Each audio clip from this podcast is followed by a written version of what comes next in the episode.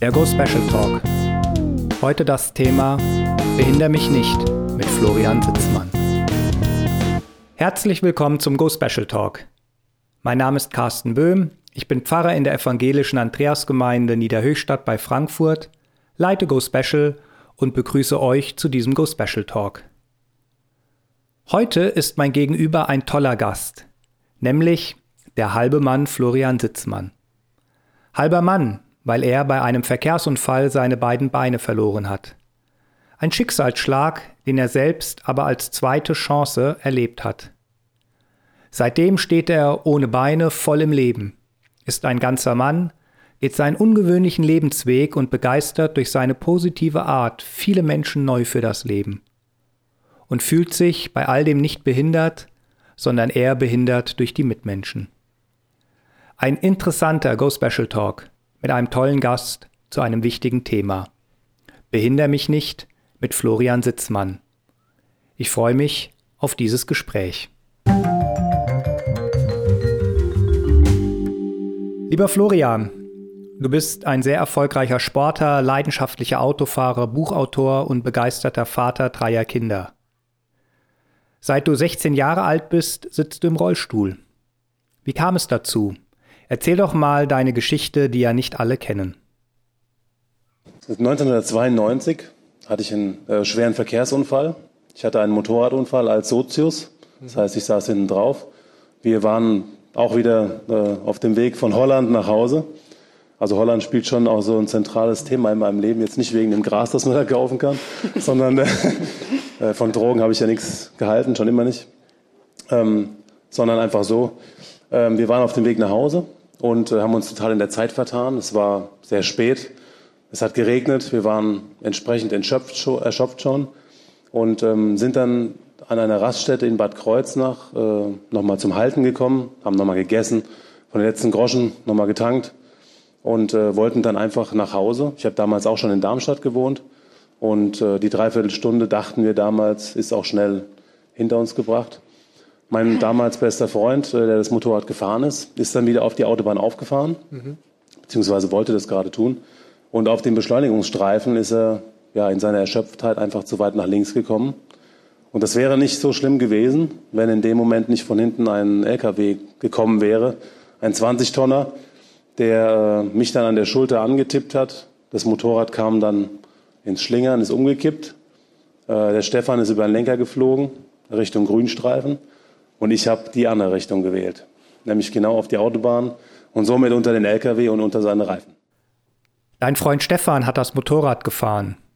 Du hast ihm aber nie Vorwürfe gemacht, sondern ihr wart noch 20 Jahre lang eng befreundet. Wäre es nicht viel einfacher gewesen, die Freundschaft nach dem Unfall abzubrechen? Also das, äh, die Frage habe ich mir nie gestellt. Zum einen, jetzt im Nachhinein betrachtet, äh, war es das Beste, so wie ich es getan habe nämlich dass wir unsere Freundschaft erhalten wollten. Wir haben wahrscheinlich auch einfach gespürt, dass wir es ohne den anderen gar nicht schaffen werden, ähm, aus dieser ganzen Misere da wieder einigermaßen rauszukommen. Und ähm, ich habe dem Stefan auch über 20 Jahre lang in keinem Satz gesagt, äh, dass er daran schuld ist, dass ich im Rollstuhl sitze, weil auch da habe ich gewusst, dass das gar nichts bringt, wenn ich ihm das sage. Im Gegenteil, es hätte wahrscheinlich einfach unsere Freundschaft ja, zerstört oder beschädigt oder was auch immer. Und ähm, wir haben uns vorher so gut verstanden, dass ich gewusst habe, dass wir das danach auch wieder werden, wenn wir das beide wollen. Und ähm, ja, das hat dann auch funktioniert. Also es gab dann so ein paar Beigeschichten noch äh, zu dieser Entscheidung. Der Stefan, der kommt auch aus einer sehr sozial schwachen Familie, aus einem sehr schwachen Kreis und äh, hatte keine Familie, so wie ich sie hatte und auch habe, die ihn da aufgefangen hat irgendwie, um da sein, sein eigenes Schicksal da jetzt zu verarbeiten. Und so haben sich damals meine Eltern äh, mit mir dazu entschlossen, ihn quasi als vierten Sohn äh, noch zu adaptieren und ähm, ihn da einfach mit durchzubringen. Und auch das war eine ganz tolle und wichtige Entscheidung, nicht nur für ihn, sondern auch für uns. Und ähm, ja, deswegen haben wir das Thema gut hinter uns gebracht, auch ziemlich schnell im Anschluss. Du redest von Stefan aber in der Vergangenheit. Ihr wart 20 Jahre lang befreundet, seid es aber heute nicht mehr, richtig? Ja, gute Frage. Ähm, du kannst dir das so vorstellen wie ein altes Ehepaar. Wir haben uns einfach auseinandergelebt. Und nachdem dieses äh, Thema mit sich gegenseitig unterstützen und äh, rausziehen aus dieser Grube erledigt war und äh, wir auch ganz viele tolle Jahre noch miteinander verbracht haben, hat er einfach einen anderen Weg eingeschlagen, den ich heute nicht mehr mitgegangen bin. Wir sind uns aber nicht böse, sondern er macht einfach was anderes und lebt auch in einer anderen Gegend und ja, deswegen sind wir einfach so nicht mehr verbandelt miteinander. Die Geschichte wird natürlich bis zum Ende unseres Lebens bleiben, ist klar. Und ähm, auch die Tatsache, dass wir da unterm Strich sehr viel Kraft rausgezogen haben und dazu gewonnen haben, wird bleiben. Und ähm, ja, es wird auch bleiben, dass ich immer wieder vor vielen Menschen erzähle, wie es war. Das wird auch bleiben. Und insofern ist alles gut. Dein Schicksal ist auch mit dem Schicksal anderer Menschen noch verbunden, denn an deinem Unfall war noch ein Lastwagenfahrer beteiligt. Der hat aber die Information bekommen, dass du gestorben seist, dass er sozusagen durch einen Unfall jemanden getötet hat. Das hat den Lastwagenfahrer dann in eine schwere Depression geführt und ich habe einen Fernsehbeitrag gesehen, das ist wirklich sehr bewegend. Als ihr euch dann wieder seht, musst du ihn trösten. Du nimmst ihn in die Arme. Wie kam es dazu? Ja, das war so. Ich hatte mich ähm, als ich dann schon lange wieder mit meiner Situation klar kam und mein Leben in geregelten Bahnen lief, mhm. also äh, ich habe eine Ausbildung gemacht, ich habe einen Beruf erlernt, ich habe dann schon lange gearbeitet. Irgendwann bin ich zum Sport gekommen. Ähm, ich hatte sehr viel Spaß und habe es immer noch mit dem Handbike fahren, also das Fahrradfahren ohne, Arm, äh, ohne Beine, mit den Armen. Und äh, ich war da auch sehr erfolgreich jahrelang. Und ähm, in dieser Zeit fing ich auch an, mit den Medien zu tun zu haben, mhm. die sich dafür interessierten. Am Anfang gab es ein paar Reportagen über mich ähm, immer die Home Story, wie ist es passiert und was machst du jetzt, ja. So wie bei uns. Und ja, ja, kein Problem, aber Xavier Naidoo singt ja seine Lieder auch nicht nur zwei, dreimal, ne? Genau. Also kein Problem. Ja gut, und äh, irgendwann, das ging dann so weiter, dass ich in Talkshows saß, vielleicht hat der eine oder andere mich schon gesehen darin. Und immer wieder erzähle ich diese Story und es kommen auch für mich immer wieder mal andere Fragen, was mhm. es dann auch interessant macht. Und ich lerne da auch immer ganz tolle Menschen kennen. Und eine von dieser Sendung, das war nämlich damals Frank Plasberg persönlich, hat der Daniel Stanitzky durch Zufall im Fernsehen gesehen, nachts, als er auf seinem Ohrensessel saß und äh, chillenderweise da ein bisschen rumgezappt hat. Und ähm, ist dann auf dieser Geschichte hängen geblieben, hat sich gedacht, hey, was ist denn das für ein Typ da? Der mhm. hat irgendwie keine Beine mehr, aber scheint ja die Lust am Leben nicht verloren zu haben. Und so ist er da dran geblieben. Und nach ein paar Minuten hat er dann gemerkt, Mensch, der Typ, der erzählt mir hier meine eigene Geschichte. Was ist das denn? Und wusste gar nicht so recht, was er jetzt davon halten soll. So, dann hat er im Internet recherchiert und hat so viele Dinge über mich gefunden zu lesen und Videos und was weiß ich was alles und hat das dann mit seinen eigenen Gedanken und Erinnerungen kombiniert und irgendwann stand dann für ihn fest, das ist der Typ, von dem ich eigentlich jetzt 19 Jahre lang gedacht habe, dass er gar nicht mehr lebt. Mhm.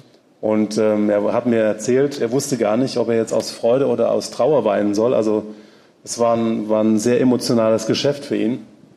Und ähm, ja, so hat er mir dann über, über eine Internetplattform, äh, hat er mir dann geschrieben und hat mich gefragt, ob das denn sein könnte. Er glaubt, er ist der Lkw-Fahrer mhm. und er hat jetzt 19 Jahre lang gedacht, dass ich gar nicht mehr lebe und ja, ich sollte doch mal antworten, wenn ich es wäre. Ja. Mhm. Das habe ich dann auch relativ zügig getan. Ähm, ich war auch, also ich, ich, war nicht entsetzt, ja, weil mich kann eigentlich fast nichts mehr schocken auf dieser Welt. Aber ähm, ich war, ich war, weiß nicht, was ich war. Ich war, glaube ich, sehr, sehr erstaunt und also habe meinen eigenen Mund auch ein paar Minuten nicht zugekriegt. Mhm. Und habe das dann auch gleich meiner Mutter und meinen Brüdern erzählt und so, was da jetzt passiert ist. Und habe ihm dann geschrieben. Und wir haben uns dann irgendwann eines Nachts mal zusammen telefoniert. Denn auch ich brauchte dann äh, für so ein Gespräch auch die Muße. Ja, das kann man ja nicht einfach so aus dem Stegreif machen und habe ihn dann angerufen, äh, wie es denn dazu kam. Und er erzählte mir dann, dass er damals äh, immer im Wochentakt bei der Rechtsabteilung seiner Spedition nachgefragt hatte, äh, was ist denn jetzt aus dem jungen Mann geworden, ja, der mit mir da den Unfall hatte. Ähm, was ist denn jetzt da? Und er liegt dann noch im Krankenhaus und die ersten Wochen oder Monate lag ich natürlich im Krankenhaus und die ersten Antworten waren immer, ja, ihm geht's schlecht und es sieht auch nicht gut aus. Was auch der Wahrheit entsprach, das war auch so. Und irgendwann, nach sechs, sieben Wochen, äh, da war ich dann immer noch auf Intensivstation, aber ähm, mir ging es schon viel besser und ich war auch nicht mehr in Lebensgefahr. Hat man ihm dann gesagt, als er eines Morgens wieder da reingelaufen ist, nee, der junge Mann ist gestorben. So, mit dieser Information ist er dann nach Hause gegangen, konnte natürlich auch an dem Tag gar nicht mehr arbeiten und äh, ist erstmal in ein ganz, ganz tiefes Loch gefallen. Also Aus meiner Sicht ähm, hat sein Leben eine natürlich dramatischere Wendung genommen als meins. Ich bin so ein positiver Typ und habe auch mein, mein Ding und mein Leben so voll im Griff und habe das einfach gemacht. Natürlich konnte ich das auch nicht alleine. Ich hatte auch eine ganz tolle Familie und äh, eben auch meine Freunde, die mich da unterstützt haben. Und der Daniel hatte aber niemanden. Und der Daniel hatte auch deswegen niemandem, weil er sich niemandem anvertraut hat. Mhm. Er hat auch seiner Frau nicht erzählt, was passierte. Also er ich glaube, er hat nicht mal von dem Unfall berichtet. Okay. Und das war natürlich auch eine Sache, die sich dann nach 19 Jahren, nachdem er das dann sah, da im Fernsehen auch nochmal äh, überschlagen hat, ja, weil seine Frau wusste gar nicht, warum ihr Mann jetzt anfängt zu weinen. Mhm. Und äh, da musste also diese Geschichte auch erstmal von Grund auf richtig aufbereitet werden und aufgearbeitet werden. Und das war mit Sicherheit sehr, sehr anstrengend. Es kam dann aber im weiteren Verlauf dazu, äh, dass ich durch meine medialen Kontakte den Daniel gefragt habe, sag mal, willst du das eigentlich auch anderen Menschen erzählen, was du da erlebt hast, oder behältst es wieder für dich? Also schon bewusst ein bisschen provokant, ja, um ihn da ein bisschen rauszulocken. Und er hat dann gesagt, nee, ich könnte mir gut vorstellen, äh, das auch anderen Menschen zu erzählen. Und wenn du da Möglichkeiten hast, dann äh, ja, gib Gas. Ja. Zwei Monate später war es dann soweit. Vielleicht haben es ein paar gesehen. Es gab dann äh, letztendlich einen ZDF-Beitrag von 37 Grad, mhm. den, den du auch gesehen hast. Genau. Und äh, für den haben wir uns dann auch wirklich das erste Mal getroffen. Das war, ist auch gar nicht weit weg gewesen von hier. Das war äh, im schönen Rheingau in Schloss Vollrath. Und da kommen wir jetzt wieder zu dem, was du vorhin gesagt hast. Ähm, ich, ja, ich musste den Daniel trösten. Mhm. Und zwar deswegen, weil seine, ja, sein Rucksack auf dem Rücken einfach viel, viel schwerer war als meiner. Mhm. Aus meiner Sicht zumindest, ja. Du bist ein Top-Sportler, mehrfacher deutscher Meister, Vize-Weltmeister, Teilnehmer an den Paralympics. Aber du hast ein Handbike-Rennen in Norwegen gehabt. Das war richtig krass und top, glaube ich, alles. Erzähl doch mal von diesem Rennen. Es war so, ich war 2004 in Athen bei den Paralympics und hatte da kein Glück. So, das muss dazu reichen, ja. Mein Material ging kaputt und so, es war eine Katastrophe.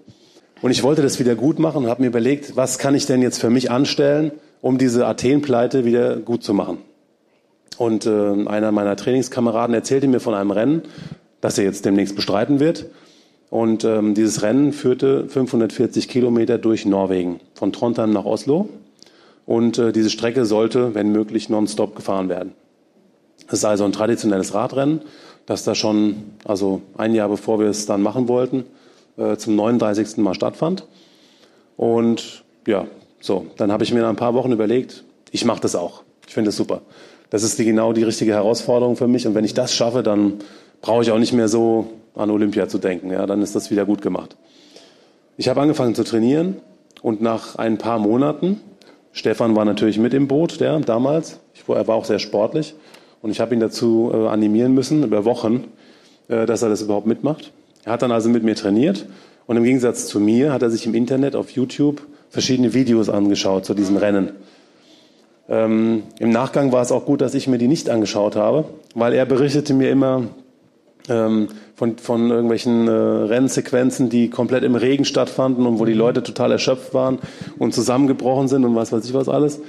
Und ich habe immer nur gedacht, so ja gut, so schlimm kann es schon nicht werden und außerdem haben wir sowieso gutes Wetter. Also ich war da grundauf positiv und wollte einfach diese Strecke hinter mich bringen. Ich habe dann aber nach ein paar Monaten gemerkt, das wird doch wirklich anstrengend. Und ähm, so bin ich dazu gekommen, mir zu überlegen, das vielleicht nochmal für einen guten Zweck zu machen. Dass es nicht jetzt nur ganz egoistisch für mich und mein Gefühl ist, sondern vielleicht auch noch jemand anders was hilft. Ähm, ich hatte damals schon Kontakte äh, in die Musikszene und auch zu Xavier Naido, der einen Verein gegründet hatte ähm, und ein Projekt, das damals am Entstehen war in der Neckarstadt in Mannheim. Das heißt Aufwind e.V. Und dieses Projekt beschäftigt sich mit äh, Mannheimer Straßenkindern, sage ich jetzt mal, oder mit Kindern aus sozial schwachen äh, Familien, die einfach Unterstützung brauchen. Und ich fand dieses Projekt genau richtig, äh, um es zu unterstützen und äh, habe da auch offene Türen eingerannt. Und so war also das erklärte Ziel, dieses Rennen zu fahren und viel Geld zu sammeln, eben für dieses Mannheimer Projekt. 600 Kilometer und am Stück fahren, tatsächlich? Genau, wir wollten es am Stück fahren, wir wollten auch nicht schlafen, weil wir gedacht haben, wenn wir schlafen, nach diesem Schlafen kommst du dann sowieso nicht mehr in die Gänge. Äh, wir haben damals 30,5 äh, Stunden gebraucht für die Strecke. Du hast ja drei Kinder. Wie gehen die denn damit um, dass du keine Beine hast? Ähm, irgendwann kam so mit zwei, drei Jahren mal die Frage, warum der Papi denn eigentlich keine Beine mehr hat. Aber auch nur deswegen, weil andere Kinder im Kindergarten sie gefragt hatten, äh, warum ihr Papa keine Beine hat. Mhm. Ja, und dann abends beim Vorlesen auf der Couch habe ich ihr dann erzählt, ja gut, ich hatte einen Unfall und da musste man die Beine abnehmen. So, für den Moment war es dann auch erstmal getan. Äh, Fragezeichen kamen dann am Tag drauf wieder, weil wo die Kinder die im Kindergarten jetzt? weitergefragt haben, genau, wo sind die Beine jetzt? Und ja, und dann habe ich gesagt, ja, wahrscheinlich sind die verbrannt, mhm. weil die waren kaputt. Die konnte man nicht mehr benutzen. Und ähm, ja, da gingen die Augen ganz groß nach auf erstmal und ja, aber sie wächst ja damit auf und ich habe ihr das Thema natürlich auch immer so positiv transportiert, äh, dass sie da auch gar keine Berührungsängste hat, auch nicht mit anderen Menschen mit Behinderung. Weil irgendwann kam der Tag, da trafen wir mal Freunde von mir, die sitzen auch im Rollstuhl, sind querschnittsgelähmt. Und da war das für die Emily ein Unding, dass jemand Beine hat und im Rollstuhl sitzt, weil für sie bedeutet der Rollstuhl gleich keine Beine haben. Mhm. Und äh, das war dann auch eine ganz tolle Erfahrung für sie. Aber ja, gut, habe ich ihr dann gesagt, gut, es gibt auch Menschen, die Beine haben und im Rollstuhl sitzen, weil sie die nicht mehr benutzen können. Mhm. Und somit war das dann auch abgehakt eigentlich. Aber dadurch, dass die Emily auch mitbekommt, äh, wie wir jeden Tag leben und somit natürlich auch die, ich sag mal, die Alltagsbarrieren mhm. erfährt ähm, und, und auch gleich die Lösung dazu, die ich ja in der Regel schon weiß, dann äh, dadurch wird es einfach. Du schreibst in deinem sehr lesenswerten Buch Der halbe Mann, dass du dich niemals behindert gefühlt hast, sondern das Einzige, was dich behindert, die Gesellschaft um dich herum sei. Erklär das doch bitte mal. Ja gut, ich konnte das dadurch sagen, ähm, das habe ich jetzt auch in meinem zweiten Buch äh, nochmal ein bisschen ausgearbeitet, ähm, dass wir da rausgehen, wir Menschen mit Behinderung, mhm. und dass es da natürlich Barrieren gibt, die oft baulicher Art sind, die man vielleicht aber auch ganz leicht in Anführungsstrichen wegbekommen würde. Man muss ja nicht gleich einen Aufzug einbauen für 100.000 Euro, aber vielleicht äh, kann man sich einen anderen Weg überlegen, wo man einfach eine Rampe hinlegt oder sowas. Ja? Mhm. Es gibt ja Möglichkeiten. Aber die größte Barriere da draußen, die auf uns lauert, sage ich immer, mit einem Lächeln auf den Lippen, ist eigentlich äh, die Gesellschaft, weil die Menschen, die da draußen leben, und man kann ihnen das auch gar nicht übel nehmen, die haben oft überhaupt gar keinen Bezug zu Menschen mit Behinderung und somit auch keine Erfahrung und deswegen vielleicht auch Berührungsängste. Genau, da würde ich gerne einhaben. Berührungsängste. Ich glaube wirklich, viele Menschen haben Angst, was falsch zu machen und deshalb gehen sie erst gar nicht auf andere Menschen zu. Und deswegen machen sie entweder gar nichts. Genau. Ähm, oder sie versuchen krampfhaft äh, doch irgendwas zu tun, was dann vielleicht aber in einem Desaster endet. Und ja, das ist manchmal schwierig. Ich sage mal, bei mir ist es jetzt nicht so schwierig, weil die Menschen da draußen immer sehr, sehr schnell mitbekommen, was bei mir noch geht. Und ich bin ja auch ein kommunikativer Typ. Mhm. Das heißt, ich sage auch jedem gleich, äh, was er zu tun hat, wenn es mal Hilfe bedarf. Ja. Mhm. Ich lasse mich da auch nicht lange bitten. Und ich glaube, das ist auch eine, ja, das ist für andere auch wohl eine ganz dankbare Verhaltensweise, weil äh, da müssen die sich einfach nicht lange damit beschäftigen. Ja, was, was mache ich jetzt mit dem Typ? Ja? Aber was wäre dein Tipp oder dein Appell an Menschen im Umgang mit Menschen mit Behinderung, einfach offensiver drauf losgehen? Oder? Ja, gut, das ist ja auch sehr individuell. Ja, nicht ja. jeder will auch angesprochen werden. Aber gut, dann muss ich sagen, ja, dann, dann, dann darf er vielleicht auch nicht rausgehen. Mhm. Ich kann ja meine Behinderung auch nicht verbergen. Ja? Also das ist ja bei anderen, das ist noch einfacher. Mhm. Jemand, der auf einem Auge blind ist, der, der ist zwar auch in einer gewissen Art und Weise behindert, aber der kann das nicht, der kann es besser verstecken als ich. Mhm. Ja, also wenn ich da rausgehe, dann, dann ist es ganz klar, dass die Menschen gucken, was mir heute nicht mehr auffällt. Aber in den ersten drei, vier Jahren ist mir das schon noch aufgefallen. Da war ich einfach noch zu sehr mit mir selbst beschäftigt. Und ähm, ja gut, also das, ich, ich würde den Menschen einfach raten, versuchen Sie einfach oder versucht einfach ganz normal mit Menschen mit Behinderung umzugehen, so wie mit jedem anderen auch, mhm. nämlich respektsvoll und äh, vielleicht auch christlich. Mhm. Wenn man das Bedürfnis hat, äh, Hilfe anbieten zu wollen, dann soll man es auch tun. Mhm. Und es gehören auch immer zwei Seiten dazu. Es sind jetzt nicht nur die Fußgänger, sondern auch die Rollstuhlfahrer, ja, die da ein bisschen dazu gewinnen müssen. Klar. Also du kannst nicht erwarten, dass, äh, dass ihr zwei jetzt da rausgeht in die Stadt äh, und jemanden seht, der im Rollstuhl sitzt und gebt dem dann irgendwie ein Zeichen, ich möchte dir helfen. Und der Mensch im Rollstuhl kackt dich dann an, weil, äh, ja, weil er das gar nicht will oder sonst irgendwas. Also, also retourniert nicht so, wie er die Hilfe vielleicht erfahren würde. Das ist auch nicht richtig. Deswegen ja. sage ich, zwei Seiten gehören dazu, um ein Ganzes draus zu machen. Es gibt bauliche Barrieren, aber auch die von Menschen im Kopf. Und meine Lieblingsszene in deinem Buch ist folgende.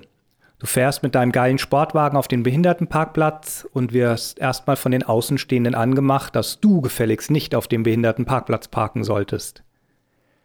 Ärgern dich solche Situationen, in die du dich hineinmanövrierst, oder macht es dir Spaß, das Schubladendenken der Leute in Frage zu stellen? Also ich muss gestehen, in den ersten Jahren, da habe ich äh, mich da immer wieder zu verleiten lassen, äh, sowas auch auszunutzen. also ähm, die Leute da auch so ein bisschen in die Falle rennen zu lassen und sowas, aber also das mache ich schon ganz, ganz viele Jahre gar nicht mehr, weil ähm, das hat sich sowieso spätestens dann erledigt, wenn du in aller Seelenruhe deinen Rollstuhl auspackst und dann irgendwann mal den Ausweis vorne reinlegst, weil zum Fahren brauchst du den ja eigentlich nicht und äh, dann in deinen Rollstuhl dich reinsetzt und die Leute dann vielleicht da noch irgendwo in der Nähe so rumlurchen und dich dann sehen und du dann so ein erschrecktes Gesicht mitbekommst. Also das ist dann eigentlich schon Dank genug. Aber ich äh, habe da auch geschrieben in dem Buch, dass man halt erstmal, ähm, naja, dass man halt erstmal ankommen möchte. Ja, man, man will vielleicht auch nicht einen Ausweis vorne an der Windschutzscheibe kleben haben. Ja, wenn man vielleicht einfach ein, was ein Autoliebhaber ist und ein Ästhet oder sowas. Ja, also ich bin ja froh, dass ich keine Umweltplakette vorne reinkleben muss. Ja, das, das muss ich aber auch deswegen nur nicht, weil ich halt schwerbehindert bin. Ja, aber ist halt super für mich jetzt wieder. Spielt Gott, lieber Florian, in deinem Leben eine Rolle? Betest du? Hast du damals in deiner schweren Situation gebetet? Ihr könnt euch das so vorstellen, oder ich weiß nicht, vielleicht ist es ja bei euch auch so. Der, der Mensch der Gemeinde an sich, der betet ja vor allen Dingen dann, wenn es ihm schlecht geht. Ja. Ähm, und das war bei mir auch so. Ich habe ähm, in der Anfangszeit auf Intensivstationen jeden Tag gebetet, denn ich wusste gar nicht, ob ich am nächsten Tag wieder aufwachen darf. Ich war zwar ansprechbar und ich konnte auch trinken, aber ich wusste nicht, ob ich am nächsten Tag die Augen wieder aufschlage. Da habe ich das getan und ich habe in der Anfangszeit auch ganz oft äh, diesen Gott gefragt, warum er das ausgerechnet mit mir machen musste. Ja, dieses keine Beine mehr haben, ja, und dieses äh, ins kalte Wasser werfen in eine Welt, von der ich gar keine Ahnung hatte. Ähm, also die Frage ist beantwortet damit, ja, ich habe das oft getan. Ich habe es dann auch im Anschluss oft getan, wenn es mir sehr gut ging. Ich habe ihm einfach dann dafür gedankt, dass er mich da gut durchgebracht hat durch dieses Tal. Und ähm, ja, jetzt wollte ich noch irgendwas sagen, habe ich vergessen. Vielleicht die Frage, ob du jemals eine Antwort auf deine Frage nach dem Warum bekommen hast. Genau, ich habe dann irgendwann äh, auch gewusst, dass es genau das, ich will jetzt nicht sagen, das Richtige war, aber dass es vielleicht auch sowas wie eine, eine Bestimmung oder sowas ist. Ähm, ich sehe mich jetzt nicht als, äh, als, als Prediger oder sonst irgendwas, ja, sondern ich, ich habe einfach die Möglichkeit bekommen, ähm, meine Sache gut in die Hand zu nehmen, das gut hinter mich zu bringen und äh, da viel Positives draus zu ziehen. Und ein Positives ist halt auch, dass ich eben bei so Veranstaltungen wie heute äh, vor vielen Menschen erzähle, was mir passiert ist und vielleicht auch einfach, wie ich da rausgekommen bin. Mhm. Ähm, und jeder, der sich da dranhängen will, der darf das gerne tun.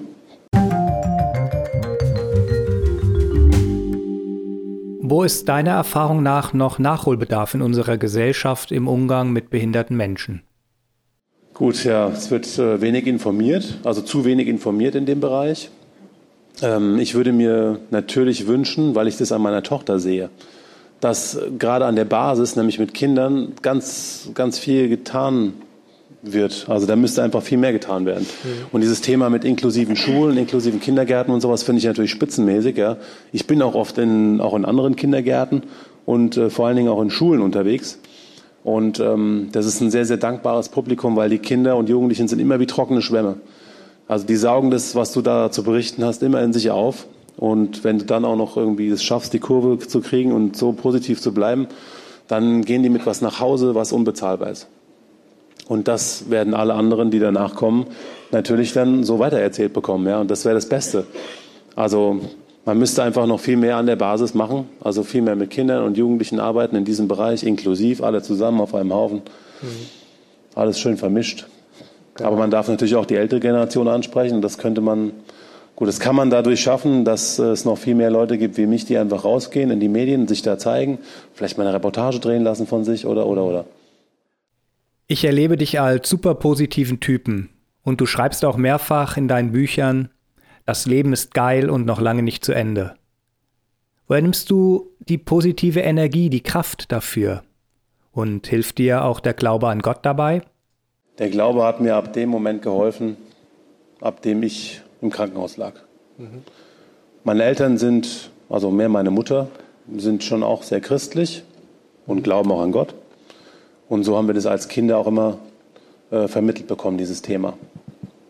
Ähm, auf eine sehr schöne Art und Weise. Also jetzt nicht so, dass wir davor weggerannt sind, so mhm. wie viele andere, sondern ähm, also es war gut für uns. Wir haben da auch schöne Erinnerungen dran. Ähm, ja, das hat mich immer wieder äh, begleitet, dieses Thema. Ich habe das in mir gespürt, kann ich sagen. Also mhm. ich würde, hätte, habe es am Anfang jetzt nicht ausgesprochen. Ich hätte am Anfang mit 16 nicht gesagt, ja, ich glaube an Gott und deswegen kann ich das alles viel besser hinkriegen. Mhm. Aber ich habe schon sowas wie Gottvertrauen gehabt und ich habe gewusst, wenn ich meinen Teil dazu beitrage zu diesem Ganzen, äh, nämlich erstmal, dass ich noch viel, viel Lebenswillen habe und Lebensmut und einfach versuche, die ganze Sache fröhlich anzugehen und auch zu verarbeiten, dann wird mir der Herr auch helfen, den Rest ja. hinzukriegen. Und äh, dadurch, dass aus meiner Sicht mein Leben dann steil bergauf ging mit allem, ja, mit Ausbildung, die erste Freundin und so weiter. Das war auch so eine Sache. Ja, am Anfang hat ja auch, ähm, haben ja auch viele Leute gesagt, immer wieder, ja, also wenn man behindert ist und keine Beine hat und so, da will ich doch auch keine Frau mehr haben. Ja gut, dann habe ich immer gesagt, Nett. ja gut, aber die verliebt sich ja nicht in meine fehlenden Füße. Vielleicht an den Rest vom Kerl oder so. Da ist ja auch noch ein bisschen was da, ja. Und das war auch natürlich ein zentrales Thema, ja, weil mitten in der Pubertät mit 16, 17 war das, ja, war das das Ding. Ja. Ich bin ja nicht rumgeflogen in irgendwelchen Diskos oder mit dem Moped rumgefahren oder im Biergarten oder sonst irgendwas, sondern ich lag halt im Krankenhaus und war danach in der Reha-Klinik. Wow, wie spannend. Ja. Also man musste da schon sehen, wie man da, wie man da wieder rauskommt. Ähm, ja, aber Gottvertrauen ist schon da gewesen. Das ist heute auch noch da. Na klar, sowas Schön. geht ja auch nicht weg. Sowas, ähm, ich sage immer, sowas hat vielleicht mal kurz die Pause-Taste und es kommt aber dann von alleine wieder. Mhm. Also ich denke jetzt nicht jeden Tag an Gott. Mhm. Aber ich weiß, äh, dass mein Leben so viel besser funktioniert, wenn ich das einfach im Bauch mit mir rumtrage. Du bist vom Schicksal buchstäblich gezeichnet und trotzdem so positiv, zukunftsgewandt, fröhlich. Jetzt gibt es ja Menschen, die haben nicht so einen schweren Schicksalsschlag wie du erlebt, aber jammern über das Leben, denen geht schlecht, immer ist das Glas halb leer statt halb voll. Hättest du einen Tipp für solche Typen, für solche Menschen? Das ist, finde ich, immer ein bisschen schwierig, ähm, weil ich jetzt, ich bin ja, ich bin ja kein Motivationscoach oder irgend sowas. Ich bin einfach ein fröhlicher Typ und ein positiver Mensch. Und ähm, ja, also was mir am Anfang geholfen hat, das waren natürlich, um aus dieser Misere wieder rauszukommen, äh, das war die Tatsache, dass ich Ziele hatte. Ich wusste zum Beispiel, mein erster Rollstuhl, der muss schwarz sein und muss so einen ganz brutalen Sturz haben in den Rädern. Ja, total bescheuert, aber, aber so war das. Ja. Ich kannte nämlich auch nur einen Rollstuhlfahrer aus meiner Schule. Ansonsten hatte ich selbst auch keine, keine äh, Berührungspunkte mit behinderten Menschen. Aber das wusste ich. Und da habe ich schon gedacht, also ich weiß auch gar nicht, wie das alles weitergeht, aber ich weiß, ähm, dass ich mir da ganz schön viel zutraue. Und äh, deswegen wird es auch funktionieren. Also Ziele sind ganz wichtig gewesen für mich. Die habe ich jetzt auch noch immer wieder. Ja, kleinere und größere. Ähm, ja gut, und ansonsten, das ist einfach schwierig. Also das ist natürlich eine Frage, die öfter mal kommt, ja, wie ich das alles mache und sowas. Aber ich habe auch mal einen schlechten Tag, ja, so wie wir alle. Ich wache auch mal morgens auf und denke so, ah nee, also heute bleibe ich am besten liegen. Ich habe überhaupt keine Lust. Draußen regnet es vielleicht noch. Oh, düsteres Wetter. Aber selbst äh, da finde ich dann irgendwie was, äh, was ich machen kann, was mich dann letztendlich auch wieder rausbringt. Ein, eine Möglichkeit, um da gut durchzukommen, war vor allen Dingen auch, und das jetzt nochmal eine Anspielung auf die Bücher, äh, dass man sich seinen vorhandenen Humor am besten nicht verliert bzw. ausbaut in so einer Situation.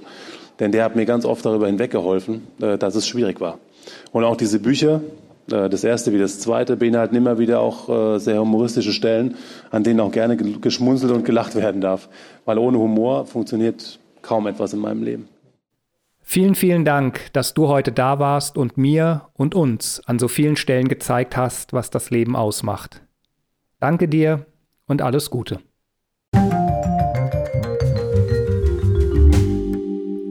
Filme wie Die Verurteilten, Sleepers, The Green Mile, Flucht von Alcatraz oder Gefängnisserien wie Orange is the New Black, Prison Break, Wentworth, Mindhunter begeistern zahlreiche Menschen. Gefängnisse faszinieren Literaten, Künstler und Filmschaffende schon lange. Zum einen, wegen des dramatischen und düsteren Schauplatzes Gefängnis an sich, zum anderen wegen der individuellen Schicksale, die sich hier abspielen. Der Knast fasziniert die Menschheit, seit es diese Einrichtung gibt.